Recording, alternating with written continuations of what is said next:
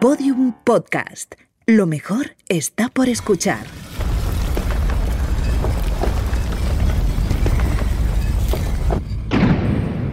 Dentro de la pirámide. Con Nacho Ares. Podium Podcast.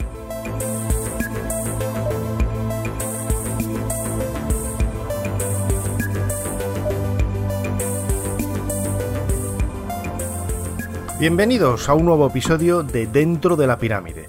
Una vez más, aquí en Podium Podcast, abrimos la puerta de nuestro monumental y gigantesco edificio para intentar eh, descubrir nuevos secretos del antiguo Egipto. En los próximos minutos vamos a colocar una nueva piedra que nos ayuda a construir esa enorme pirámide de conocimiento, de magia, de misterios y como vamos a hacer en este programa especial, también de cine vinculado al antiguo Egipto.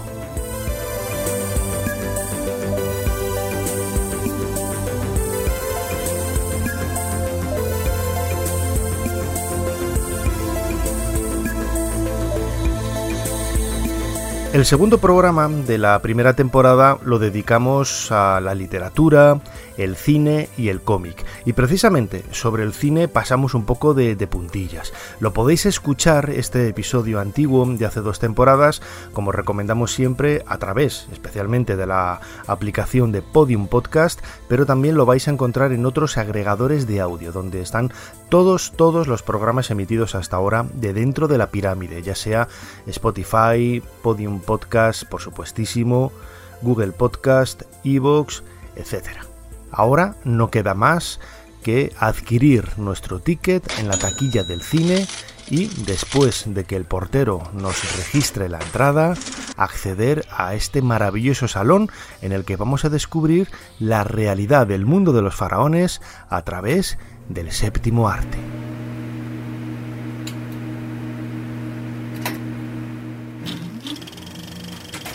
He de reconocer que yo no soy muy cinéfilo y tampoco entiendo mucho de cine.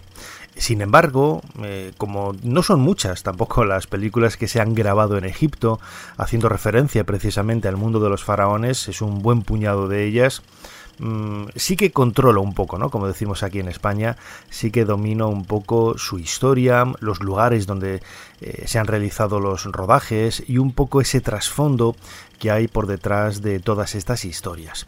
Si tuviéramos que elegir, como voy a hacer en este episodio, un puñado de, ese puñado que hay de películas ambientadas en el, en el antiguo Egipto o rodadas eh, con historias que nos hablan del presente, pero con esos escenarios arqueológicos de los grandes monumentos de, de las pirámides o de Luxor, quizás habría que empezar eh, en el año 1954 con una película titulada El Valle de los Reyes, protagonizada por Robert Taylor.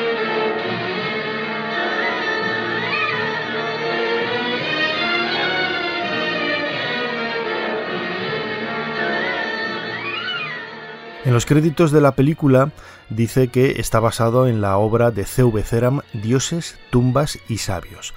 Sin embargo, mm, una vez que ves la película te das cuenta de que eh, la inspiración eh, es nula, únicamente pues eh, sí, hay elementos que aparecen en ese libro, especialmente en el capítulo dedicado a las pirámides, ¿no?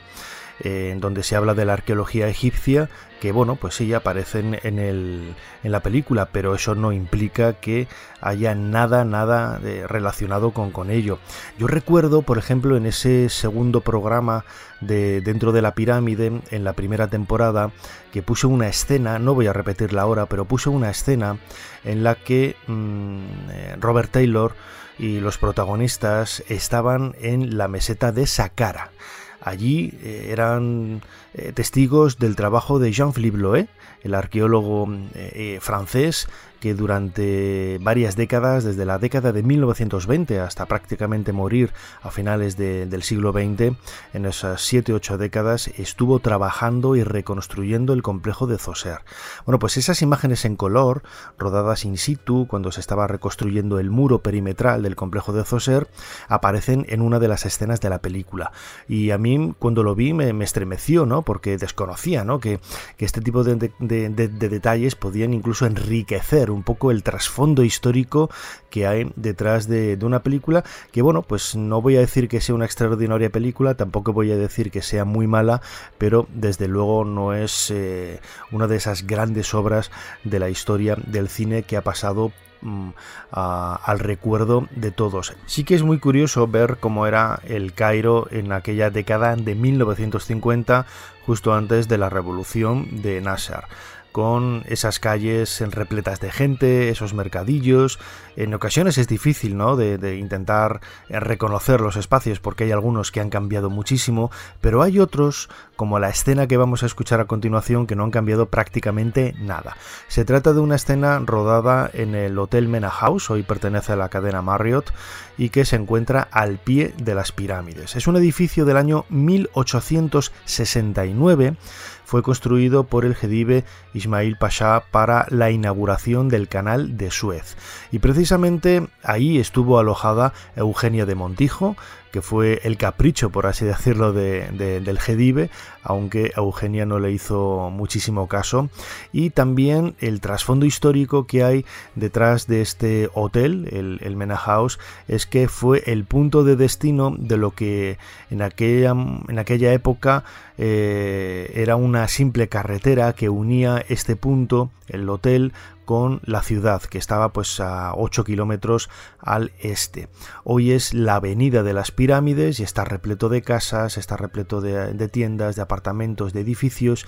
En aquella época estaba totalmente vacío, no había nada, solamente esa carretera que construyó Ismail Pasha precisamente para que la gente pudiera ir de forma cómoda desde el Cairo hasta este palacete construido, como decía antes, al pie, a muy pocos metros de las pirámides. En la actualidad el Hotel Menah Está abierto al, público, es un hotel de, de, cinco estrellas y el propio nombre también tiene su historia porque hace referencia al primer faraón de la historia de Egipto, al faraón Menes, al faraón Mena y a él se le quiso reconocer como el dueño de este palacio increíble construido, como digo, en el año 1869 con los fastos de la inauguración del canal. Bueno, pues este edificio aparece en la película El Valle de los Reyes. Philip. Ana. ¿Qué ha pasado? Creí que llegarías en el tren de la noche. He aprendido lo que significa estar separado de ti. Y sin pensarlo he salido al amanecer. Les voy a presentar. El señor Brandon, mi marido. Lo suponía. Mucho gusto. Encantado. ¿Me acepta un trago? Desde luego. Gracias. Pedí al señor Brandon que viniera a examinar las notas de mi padre. No tenemos tiempo que perder. Hemos descubierto que alguien más se interesa por Rajotep. ¿Se sabe quién es? No, pero estuvimos a punto de saberlo. Seguimos a un hombre que iba en un coche. Le teníamos ya casi atrapado cuando tuvo la suerte de que... De que se abriera el puente. ¿Qué, ¿Qué, carrera me habéis dado? Creí que erais ladrones de tumbas. No, Philip. Eras tú el hombre del coche. Sí, no quería decírtelo por no preocuparte. Fui a unas cuantas tiendas de antigüedades. Quería darte una sorpresa. Pues ya nos la ha dado. Un sherry flip para la señora. No, no, nada, gracias. ¿No? ¿Usted qué toma? Whisky con agua. Creí que era usted americano, señor Brandon. ¿Y usted de dónde es? Mi padre era mitad español, mi madre italiana y yo nací en un barco francés.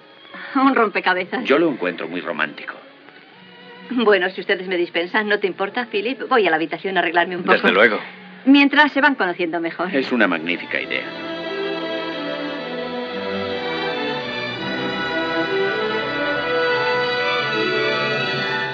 En gran parte, el Hotel Mena House no ha cambiado mucho. Tiene una zona eh, que es la más cara, que es el llamado Palacio, y tiene una zona más económica, a donde solemos ir los turistas eh, convencionales, aunque sea un hotel de cinco estrellas, es bastante económico que son los eh, edificios añadidos extra que, se han ido construyendo con el paso del tiempo. Sin embargo, la parte del, palacio, que es la que podemos ver en esta escena de la película El Valle de los Reyes, bueno, pues es eh, absolutamente carismática, ¿no? Porque es un edificio emblemático en la historia del, Egipto contemporáneo, eh, levantado, como decía antes, en el año 1869 y que a lo largo de estos casi 160, 170 años ha cambiado muy poco. Eh, sí que ha cambiado, por ejemplo, lo comentaba antes, el resto de la ciudad. El Cairo es una gran metrópoli, hoy cuenta casi con 20 millones de habitantes. Eh, unos dicen que el Cairo hay que separarlo de la ciudad de, Giza, que es una ciudad diferente, la que está al pie de las pirámides y que llega hasta el río Nilo, pero prácticamente es todo la misma urbe, por eso solemos decir que la ciudad tiene casi 20 millones de habitantes y es la capital, una de las capitales más grandes del mundo y la capital más grande de África. Bueno, pues en el corazón de, ese, de esa urbe eh, millonaria encontramos el mercado de Han el Halili. Han el Halili es una calle en donde en la actualidad podemos encontrar espacios dedicados única y exclusivamente a los turistas, pero también otras callejuelas dedicadas al comercio local en donde los propios egipcios compran bueno pues los elementos o las cosas que necesiten para sus casas eh, hay varias escenas en la película que están rodadas en este mercado de Han el Halili y una de ellas es donde aparece un anticuario. Un anticuario al comienzo de la de la película en donde eh, la protagonista intenta adquirir una serie de, objetos, una serie de, piezas y que bueno, conserva, como digo, ese halo de romanticismo que tenían las tiendas en aquella época. Hay que recordar que hasta prácticamente el año 1982, creo que es la ley, se podían vender antigüedades de forma legal en las tiendas en el Cairo. Incluso el propio Museo del Cairo tenía hasta la década de 1970 una tienda en la que tú podías comprar pequeñas eh, piezas, amuletos o estatuas pequeñas que no eran únicas en la historia del arte egipcio, que había varios paralelos y que el, gobierno egipcio eh, tenía a bien sacarlas al mercado pues para ganar eh, dinero y al mismo tiempo mm, librarse, librar espacio en los almacenes por la cantidad ingente de piezas y de trabajos que tenían. Esta es la escena eh, en esa película El Valle de los Reyes, ambientada e inspirada por la obra de C.V. Ceram, Dioses, Tumbas y Sabios en donde nos encontramos con el mundo de los anticuarios en ese Cairo de los años 50. Bienvenida, señora. Valentín Arco para servirle, a sus órdenes. Gracias. ¿Tiene usted algún objeto funerario auténtico? ¿Auténtico? Aquí todo es auténtico, señora. Todo el mundo sabe que mi colección es la segunda después de la del Museo del Cairo. ¿Tiene usted alguna preferencia? Joyas, tal vez. Esta perteneció a Cleopatra y pido por ella una parte de su valor. Solo me interesa lo relacionado con la tumba de Rajotep. Rajotep. Eh, aquí tengo una lista de todas las tumbas de reyes descubiertas hasta ahora. Pero me parece que, que esa no está entre ellas. ¿Es preciso tanto detalle, señor Arco? Estoy dispuesta a pagar generosamente. Por favor, siéntese, señora. ¿Puede ofrecerle algo, café, té o vino? No, nada, excepto lo que le he pedido. Compréndalo, señora. Negocio solo con antigüedades legales.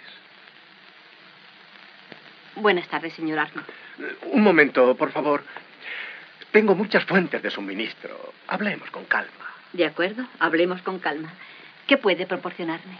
Usted no ignora, desde luego, que está castigadísimo vender objetos robados. Pero no es necesario que me los venda, señor Arco. ¿Puede usted regalármelos? Yo soy muy agradecida. ¿Hasta qué punto? Cuando se trata de corresponder a una amabilidad, soy muy generosa. Estoy en el Hotel Mena House. Señora de Philip Martín. Adiós. Adiós, señora.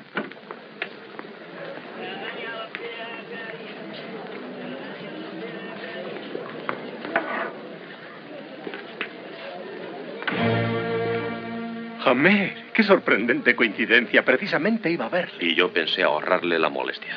¿Cómo sabía que...? Vi entrar aquí a la señora y sé lo que está buscando. ¿Cree que yo puedo encontrarlo? Puede, Jamé. Pagará cuanto se le pida. No sea estúpido. Se ha entrevistado con el director de antigüedades. Intenta encontrar la pista de una estatuilla comprada en Londres.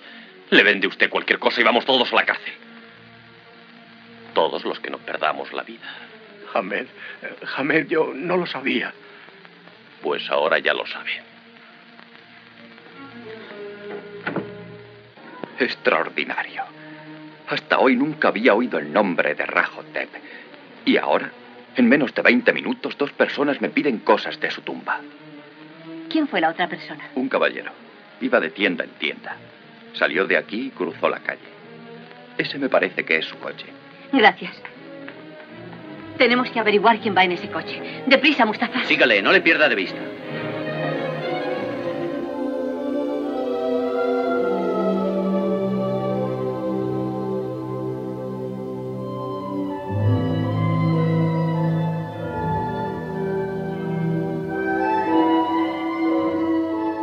No abandonamos esta década de 1950 ni el cine de, de Hollywood para eh, pues, cambiarnos de sala en este cine virtual del antiguo Egipto y observar delante de nosotros en esta pantalla gigante que tenemos la película Tierra de Faraones. Es uno de los grandes clásicos de la historia del cine, aquí sí que lo podemos decir. Fue rodada íntegramente en Egipto, salvo algunas escenas que aparecen eh, lógicamente en el interior de, de estudios, donde se recrea también el interior de las pirámides o el interior de los palacios y de las habitaciones del faraón Keops, pero lo llamativo de todo es que esta película del año 1954-1955 eh, fue rodada en lugares que hoy podemos visitar y que no han cambiado prácticamente nada. ¿no?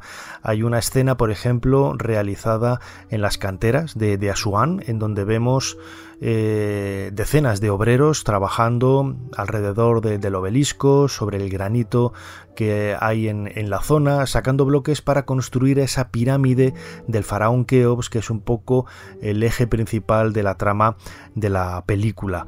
Hay escenas también en, en Asuán, en Asuán también en la misma ciudad donde está la cantera, eh, con el traslado de grandes bloques de, de, piedra, incluso se construyeron pequeñas grúas para poder levantar estos bloques de, de varias toneladas y que, bueno, el otro día, el otro día viendo estas escenas me recordaba un poco a esa arqueología experimental, ¿no? Que hoy en día hacen algunos investigadores, ¿no? Como pues, por medio de, palancas, de, de, poleas, de, tiras y de aflojas para intentar demostrar cómo se pudieron haber movido los bloques en, en aquella época. Tuvieron eh, ayuda y tuvieron asesoramiento por parte de, buenos egiptólogos, pero a mí hay una escena que siempre me ha cautivado de esta película, Tierra de Faraones, eh, que es el, momento en el que están construyendo propiamente la pirámide y el lugar que eligieron para poder hacerlo es la pirámide eh, abandonada y devastada prácticamente del faraón Yedefre en Abu Rowas. Se ve perfectamente ese pasillo descendente abierto al cielo de Egipto con esas cámaras eh, interiores y es espectacular no verlo todo absolutamente con cientos y cientos de extras que representan a los mismos obreros que hace prácticamente 4.500 años debieron de estar trabajando allí para realizar la construcción de un monumento de esas características como era una pirámide en el imperio antiguo de la historia de Egipto. Tres millones de piedras serían necesarias para dar cima a la obra. Tres millones de piedras como esta, de un peso de diez bueyes cada una. Cada piedra estaba cortada de modo que encajase con precisión en el lugar que tenía destinado en la gran pirámide. Desde las canteras, la piedra era arrastrada a través del desierto hasta las orillas del Nilo. Jamás en la historia de la humanidad se ha llevado a cabo una obra de tal magnitud. Su fe daba fuerza a los hombres y su júbilo se traducía en canción.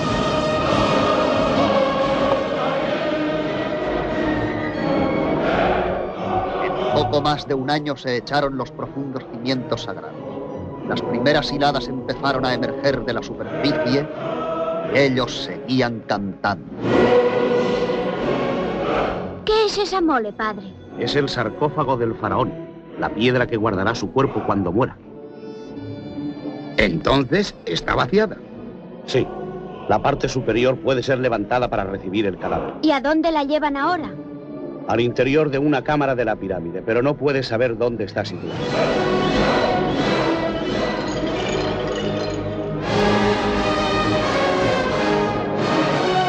Solo son las tres primeras hiladas de piedras.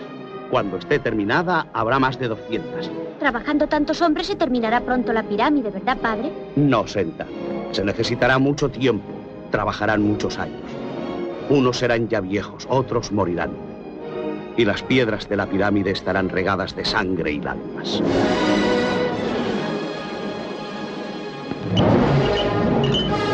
Ahora, hasta las canteras se han agotado. Han horadado las montañas en busca de piedra. Afortunadamente, la obra está a punto de completarse, ya que día a día se hace más difícil la extracción de bloques de granito. Además, la piedra de más fina calidad que ha de recubrir la pirámide tiene que ser traída de las remotas canteras del Alto Nilo. Dentro de la pirámide, con Nacho Ares, en Podium Podcast.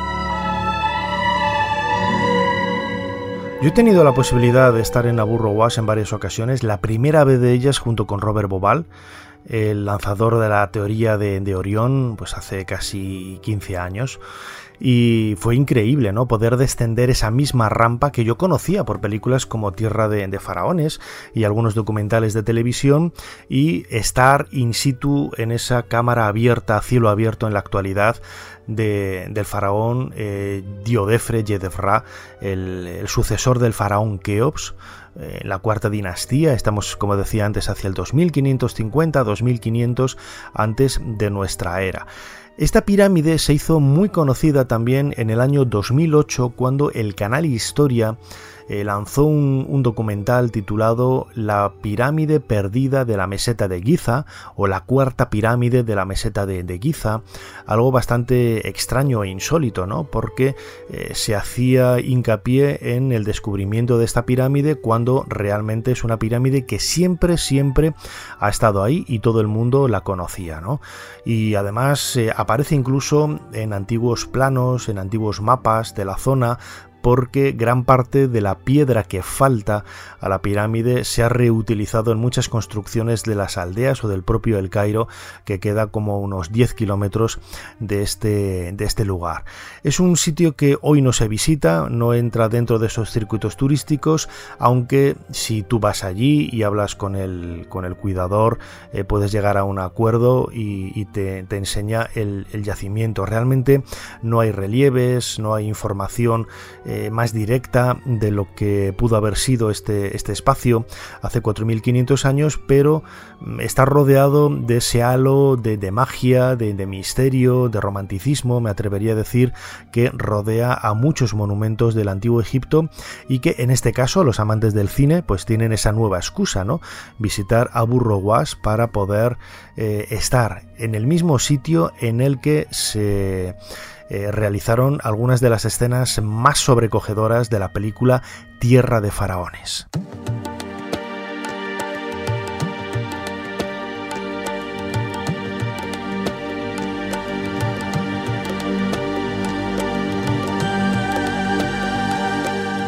Otra de mis películas preferidas en esta selección que estamos haciendo aquí en este nuevo episodio de Dentro de la Pirámide, en donde se recrea no solamente la historia de la arqueología, sino también algunos de los momentos más vívidos de, la historia de los faraones, es la momia. La momia no me estoy refiriendo a la película de Boris Karloff del año 32 de la Universal, ni la de la Hammer de Christopher Lee de finales de, los años 50 eh, o comienzos de los años 60, no recuerdo ahora bien exactamente la, fecha, sino la versión de Sadi Abdel Salam, un director egipcio que en el año 1969 eh, realizó una película con el título La momia o también lo podemos encontrar como La noche en la que se cuentan los años que hace referencia a uno de los descubrimientos arqueológicos más increíbles de la historia de, Egipto.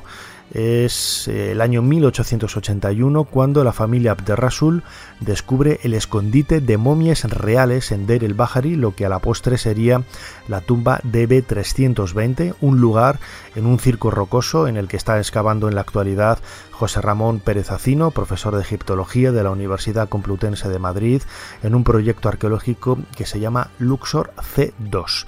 Bueno, pues mm, esta película de Sadi Abdel Salam lo que hace es mm, recrear ¿no? la incertidumbre, los miedos, la tensión que había en la familia cuando eh, dieron con el gran descubrimiento, con el gran hallazgo de, muchas generaciones, porque siempre los saqueos de tumbas habían ido pues a pequeños objetos eh, algunos de ellos de oro, ciertamente, pero nunca habían descubierto un escondite de momias reales como aquel en el que aparecían soberanos de eh, los momentos más importantes de la historia de Egipto. Ellos realmente no sabían a quién pertenecían esas momias ni, ni qué hacían ahí. Seguramente los arqueólogos creen hoy que es un escondite en el que fueron depositadas las momias de esos faraones después de que las tumbas fueran saqueadas o muchos de los objetos en época de crisis fueran reutilizados por la clase sacerdotal o los propios faraones en la antigüedad. Y para que no quedaran las momias vacías en el interior de las tumbas, se sacaron y se colocaron dentro de este escondite en una de las paredes, en uno de los farallones del circo rocoso de la montaña tebana. Pues Sadi Abdel Salam reconstruye brillantemente la incertidumbre y los misterios que hay alrededor de este gran descubrimiento, como digo, una de las señas de identidad de la historia de la, de la arqueología, y en en, boca del protagonista, bueno, pues hacer reflexionar un poco sobre ese pasado y ese presente de los egipcios actuales, eh, buscando esos vínculos o esa razón de ser, en donde el protagonista intenta ver cómo eh, sus ancestros eh, pudieron haber influido, pudieron haber influenciado un poco en la forma de ser de, su familia o de su forma de pensar y crea esa disyuntiva, ¿no? ese temor de estoy saqueando la tumba de mis ancestros, pero al mismo tiempo necesito el dinero o tengo la avaricia y el apego de hacerme rico con, todo ello. ¿no? Hay una escena muy interesante rodada en ese año 1969 en varios emplazamientos. Está el templo de Medinet Habu, aparece el templo de Luxor, el templo de Karnak, todos ellos en la misma escena, deambulando de un punto a otro de, los patios y de las salas hipóstilas y eh, la reflexión que hace el protagonista de la, de la película nos hace, como digo, viajar esos miedos ancestrales que los propios egipcios de hoy tienen a la hora de enfrentarse a estos lugares que creen ellos protegidos por ginas, por espíritus, por afrit, que son los cuidadores de estos lugares mágicos. No tienen rostro. Es cierto. Pero allí hay un rostro tan grande como un hombre. ¿Eres extranjero en esta montaña? Sí. ¿No tenéis nada parecido en el valle? No. ¿No temes a estas esculturas? Fueron las compañeras de nuestra infancia. Mi hermano y yo nos escondíamos entre ellas. Es una persona que aprisiona su destino. Nadie puede leerlo. ¿Qué destino se puede leer en una mano de piedra? El destino de todos aquellos que construyeron estos palacios y estas imágenes. De hombres que no van a ninguna parte.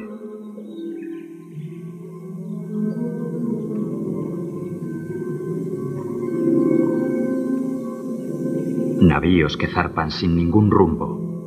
Columnas que no sostienen ningún techo.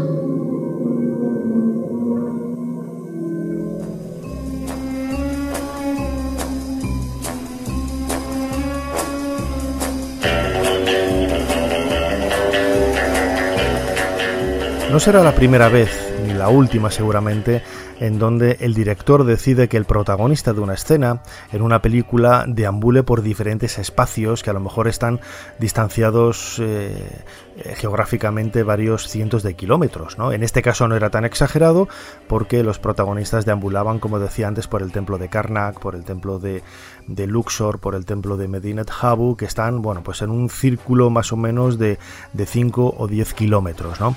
Pero mm, la película que vamos a escuchar ahora un fragmento, La espía que me amó, es una de las mejores versiones que hay de, James Bond, es del año 1977 y Roger Moore lo que hace es eh, en una escena muy parecida a la de Sadi Abdel Salam es cuando Tiburón, ese personaje de, dos metros de, alto con esa dentadura eh, Metallica hace, bueno, persigue, ¿no? E intenta acabar con James Bond.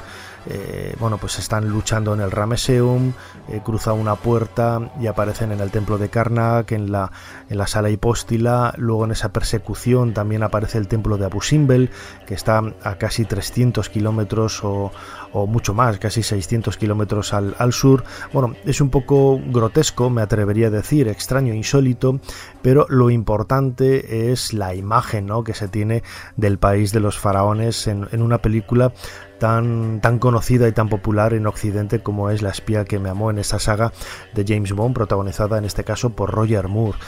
Eh, los, eh, el equipo de rodaje tuvo muchísimos problemas ¿no? a la hora de realizar una de las escenas también más conocidas, que es ese paseo de James Bond por la zona de la meseta de Giza junto a las pirámides de noche en ese espectáculo de luz y sonido, que es un espectáculo que todavía hoy se sigue haciendo y en el que los turistas se sientan en una terraza en el lado oriental frente a la Esfinge para poder disfrutar de una serie de proyecciones sobre los monumentos milenarios de la meseta de Giza y con ello conocer eh, de una forma muy didáctica la historia de este, de este lugar. ¿no? Bueno, pues el equipo cuenta la cantidad de problemas que tuvieron para, para poder hacer estas escenas porque eh, los egipcios les habían señalado que tenían todos los medios para, para poder hacerlo y luego llegaron allí y no había absolutamente nada de lo que se había pactado y de lo que se había firmado. ¿no? Todos los que hemos trabajado en algún momento con la televisión en, Egipto, sabemos a qué se refieren este tipo de, malentendidos, ¿no? Entre comillas, pero para mí vamos a escuchar una de mis escenas favoritas, ese momento en el que James Bond llega al espectáculo de luz y sonido de las pirámides justo al pie de la esfinge de la meseta de Giza. Hemos venido esta noche al lugar más fabuloso y celebrado del mundo. Aquí, en la llanura de Gizeh, se alzan para la eternidad las obras más grandes que ha realizado la mano del hombre. Todo visitante, sea emperador, hombre de negocios o poeta, no puede por menos que sentir un escalofrío al contemplar tanta majestad. El telón de la noche está a punto de levantarse para dejar al descubierto el escenario donde aconteció el drama de una civilización. Estas pirámides contemplaron los albores de la historia. Con sus raíces clavadas en la arena, han desafiado estoicamente los azotes del viento. Y las voces del desierto han resonado en ellas durante siglos.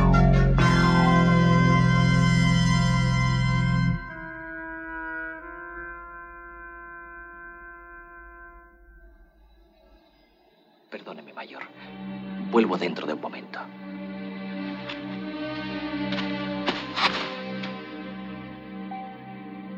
Cada nuevo amanecer veo al dios sol levantarse por la otra orilla del cielo.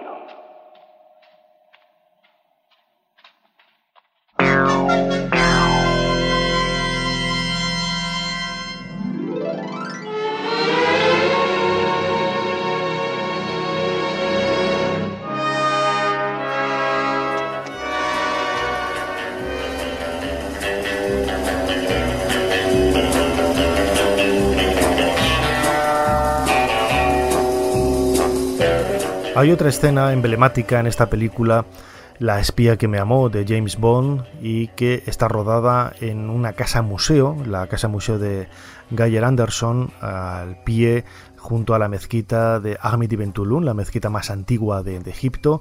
Esta casa eh, era una casa del periodo mameluco del siglo XVII que este médico y militar inglés, Geyer Anderson, utilizó en la década de 1930 y 1940 como residencia.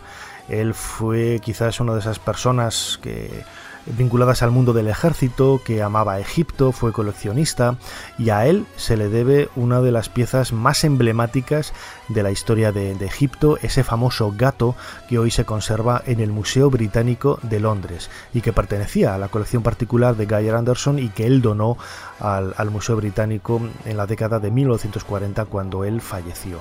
Bueno, pues la casa es espectacular, es preciosa, es un verdadero museo de una casa típica del siglo XVII de una casa con ese ambiente musulmán, con ese ambiente también tan, tan recogido, lleno de fuentecitas, de, patios, de, salones amplios, con incluso eh, puertas secretas que van a dar a galerías por las que puedes espiar a la gente que aparece en un, en un salón. Todo ello se utilizó de una forma extraordinaria en esa película La espía que me amó eh, de James Bond, protagonizada por Roger Moore, y es donde eh, Roger Moore, precisamente Bond, tiene una lucha con, uno de los eh, secretarios del, malo, del protagonista también maléfico de, esta, de esta historia.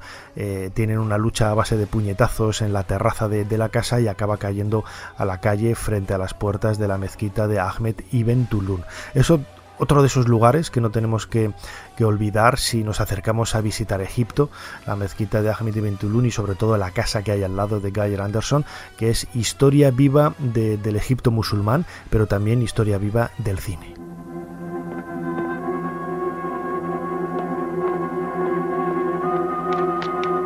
Dentro de la pirámide, con Nacho Ares, Podium Podcast.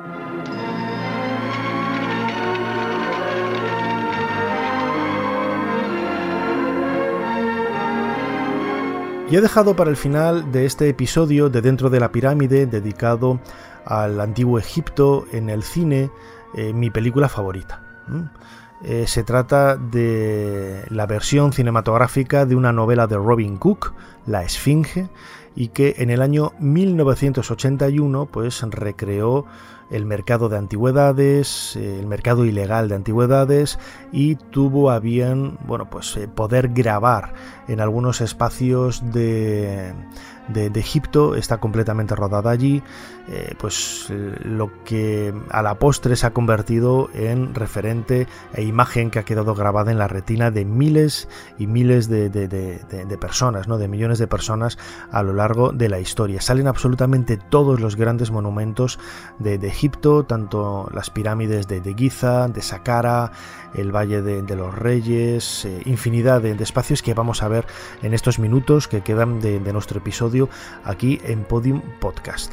Bueno, pues uno de los primeros enclaves que visita la, la protagonista, esta egiptóloga, que visita Egipto por primera vez después de haberse doctorado en egiptología es el Serapeum de Saqqara. Y lo podemos ver justo antes de esa restauración que sufrió en la década de 1990 y la primera década de, de los 2000 que lo ha reconvertido totalmente y cuando ves el estado actual y el original que tenía hace 30 años, pues te das cuenta que ha cambiado muchísimo. ¿no? Yo la primera vez que vi el, Serapeum fue en el año 90 o 91 y, es idéntico a como se ve ahora en la, en la película, con, ese suelo mm, original eh, lleno de, arena.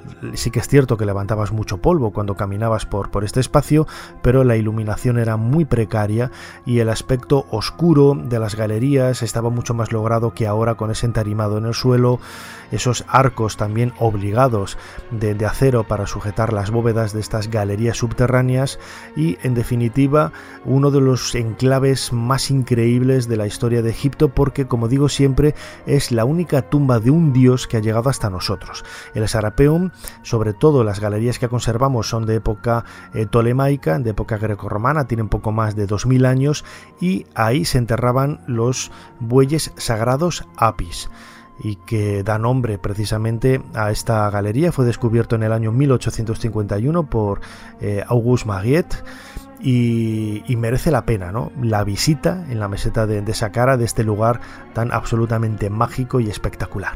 Desde aquí no parece gran cosa, pero créanme, este es el Serapeum. Señores, no hablen demasiado, nos queda lo mejor del recorrido. Todavía no han visto las pirámides, ven. Eh, eh, usted encontrará el Serapeum en un razonable buen estado. Eh, lo triste es que todos los sarcófagos fueron robados, salvo el que protegió Ramsés I. Ramsés II, según la historia. Ramsés I, Ramsés II. ¿Qué más da?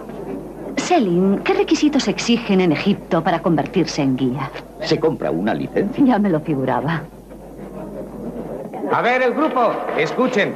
Esas luces datan de los bárbaros de la edad bárbara y valga la redundancia. Les recomiendo que se peguen unos a otros, salvo la señora Alquist, que puede pegarse a mí. es una broma, no sea celoso.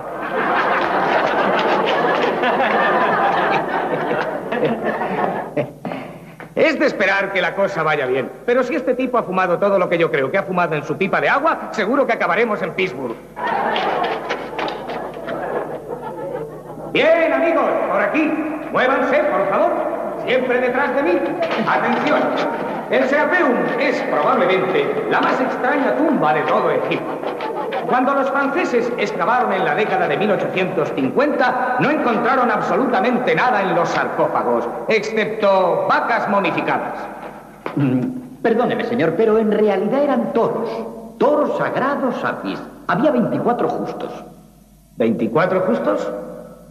Pues yo había oído 23 y medio. Sí, el otro medio se lo comieron. Síganme. Ante ustedes la galería principal construida durante el reinado de Ramsés I y terminada en tiempos de Ramsés II.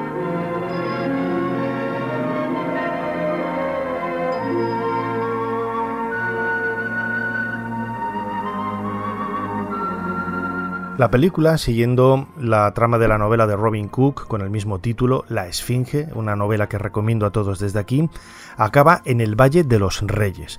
Es quizá la necrópolis más importante de los faraones, estamos hacia el año 1500 y el año 1000 antes de nuestra era, donde se hicieron enterrar todos los grandes faraones de la historia de, Egipto. Y aparece eh, una grabación en, la, película de cómo estaba la tumba de Seti I, por ejemplo, antes de la restauración, lo mismo con la tumba de, de Tutankamón, eh, cómo estaba el Valle de los Reyes cuando los autobuses llegaban hasta la misma puerta del recinto. Yo insisto, yo la primera vez que visité el Valle de los Reyes en el año a principios de la década de 1990, eh, me llamó la atención ¿no? que los autobuses pudieran llegar hasta casi la entrada de los, de los enterramientos, de los hipogeos, de las tumbas de los grandes faraones. Bueno, pues esta película, La Esfinge, lo que nos hace es ver cómo estaba Egipto y cómo estaban todos esos yacimientos arqueológicos hace prácticamente eh, cuatro décadas, ¿no? Y compararlo con lo que encontramos ahora, pues mucho más moderno, mucho más accesible, mucho más actualizado y mucho más limpio también, ¿no? A pesar de todos los problemas que seguramente muchos de, vosotros estáis pensando en relación a lo que podemos encontrar en, en Egipto. Pero una vez más, la película La Esfinge del año 1981 nos ayuda a recrear de una manera muy romántica, muy estremecedora, cómo era el ambiente de los arqueólogos pues hace varias décadas. El Valle de los Reyes. Allí está la más famosa de las tumbas, la de Tutankamen. ¿Cuál es la de Seti I? Está allí. Es la única que me interesa. Sabe elegir. Es la más bonita de todas.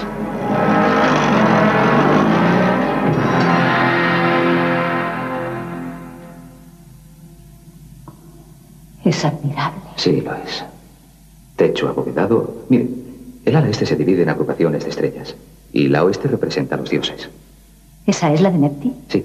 Y enfrente está la de su hermana Isis, tendiendo sus alas sobre la momia. ¿Conoce perfectamente el lugar? He pasado aquí muchos años de mi vida. Cada ser humano tiene su lugar secreto. Aquí, en el valle, está el mío. Me crié con mi tío y cuando de pequeño hacía algo mal, iba allí. Él sabía muy bien dónde encontrarme.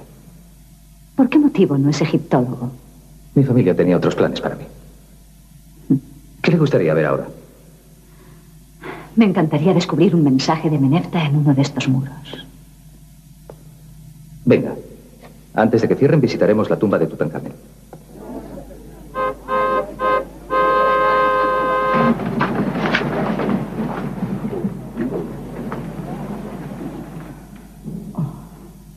Debió ser un día inolvidable para el que lo descubrió. Para los egipcios fue un insulto más. Después de siete largos años de trabajo, Carter no permitió entrar a ningún egipcio hasta pasadas tres semanas. No es del todo cierto. Entró un egipcio, Sarbat Ramal.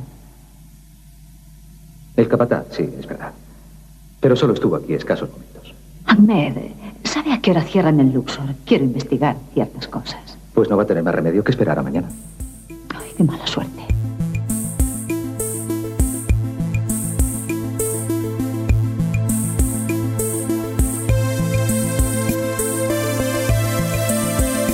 Hay muchas más películas ¿no? rodadas en, en, Egipto y que recrean muy bien ese aspecto de los monumentos faraónicos. ¿no? Yo tengo aquí anotadas en, en la lista, por ejemplo, hay unos clásicos, Muerte en el Nilo, ¿no? Eh, una adaptación de la novela de Agatha Christie en las dos versiones mejores que hay, ¿no? La protagonizada por Peter Ustinov en el papel de Hércules Poirot o la de David Suchet también en el, en el papel de, de, Poirot, ¿no? Cualquiera de las dos que están rodadas allí nos acercan un poco esa visión moderna del Egipto de los faraones. Está también La Esfinge de Cristal, que es una producción italiana y americana de, los años 60, eh, protagonizada también por Robert Taylor, que está rodada en, Egipto, muy, muy rara, una película muy extraña y de poca calidad. Hace eh, un, año, poco más de un año, eh, se lanzó una película llamada Luxor, que es la historia de una mujer de una chica que viene de la guerra de Siria y una historia que nadie entiende porque la película es francamente mala, pero está rodada íntegramente en, Luxor, precisamente, caminando entre sus monumentos. Y bueno, los que tenemos esa morriña o ese anhelo de, y el conocimiento de los lugares que hemos visto tantísimas veces, siempre nos agrada, ¿no? Poder visitar, aunque sea de forma cinematográfica, esta, esta ciudad o este país tan maravilloso como es el, el Valle del Nilo Egipto.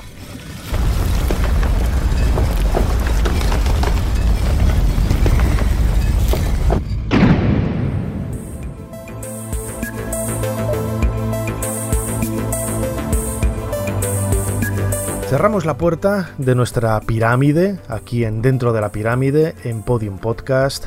No olvidéis de suscribiros al canal para seguir disfrutando de los episodios que vayamos eh, agregando en las próximas semanas y disfrutar también de todos los emitidos hasta ahora, más de 30, en donde hemos hablado de temas muy variados, desde la mujer en el antiguo Egipto, la maldición de los faraones, los misterios que hay alrededor de las pirámides, los artesanos de Deril Medina, la reina Hatshepsut, hay infinidad de temas y también un podcast, creo que fue el segundo de la primera temporada, con un tema paralelo al que hemos tratado en esta, en esta ocasión, que es eh, la influencia de Egipto en la literatura, el cine. Eh, y también el cómic, que es una de esas historias que a mí también me, me gusta siempre destacar. Pues hasta aquí, como digo, este nuevo episodio de Dentro de la Pirámide en Podium Podcast. Seguid disfrutando de la magia de, los podcasts en esta aplicación de, de, Podium y nos seguimos escuchando aquí dentro de poco, dentro de la pirámide. Hasta pronto.